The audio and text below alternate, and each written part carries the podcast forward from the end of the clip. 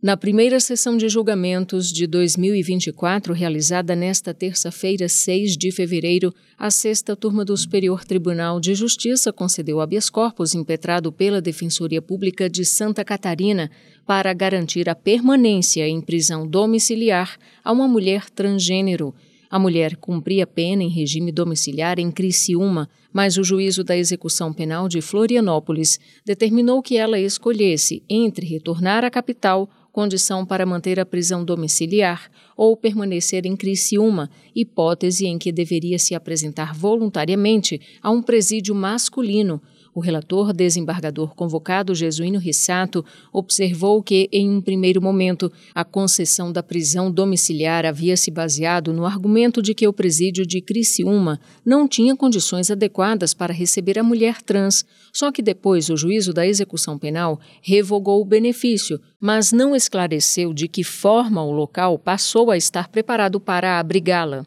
Para o relator, o caso reflete a situação prisional de várias pessoas no Brasil, que, por ter uma sociedade estruturalmente racista, misógina, homofóbica e transfóbica, possui um sistema carcerário violento e segregacionista Jesuíno Rissato lembrou que, nos termos da Resolução 348 de 2020 do Conselho Nacional de Justiça, a definição do local de cumprimento da pena da pessoa transgênero não é um exercício discricionário da Justiça, mas sim uma análise que tem por objetivo resguardar a liberdade sexual e de gênero, a vida e a integridade física desses indivíduos. Ainda de acordo com o relator, tanto essa resolução como a decisão do Supremo Tribunal Federal na arguição de descumprimento de preceito fundamental 527 determinam que as presas transexuais e travestis sejam questionadas sobre o local de preferência para o cumprimento da pena.